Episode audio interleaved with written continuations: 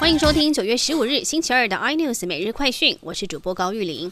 军方本周展开汉光演习兵棋推演，但也没想到中国在今天上午进行海上基地发射长征火箭，要载运九颗卫星进入轨道。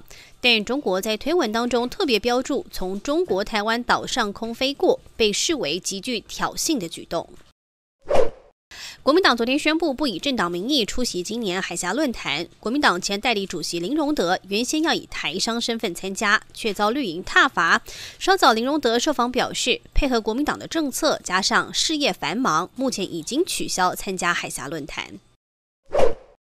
王雪红威盛集团的关系企业全达爆发经营权之争。今年八月，大股东之一的联合威马以监察人身份公告，九月十二日将提前召开股东临时会，申请全面改选董监事，正式揭开经营权争夺战火。根据了解，发动奇袭的正是知名游戏商大宇资讯董事长涂俊光家族。民航局公布，国际航空公司上半年营运状况，通通都是亏损状态。而今年一月下旬才开航，只有三架飞机的新宇航空，上半年亏损金额为十三点一亿元。新宇航从筹备到现在二十五个月，累计亏损达到了二十八点一亿元，平均一天亏三百七十五万。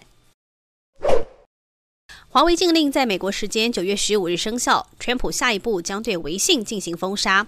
外界担忧，如果禁令导致苹果也必须在海外市场下架微信，那将重创 iPhone 销量，对于提供面板的三星与 LG 更是毁灭性打击。更多新闻内容，请锁定有线电视八十八 MOD 五零四 iNews 最正晚报，或上 YouTube 搜寻三立 iNews。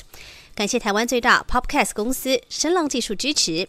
您也可以在 Google、Apple、Spotify、KKBox 收听最新 iNews 每日快讯。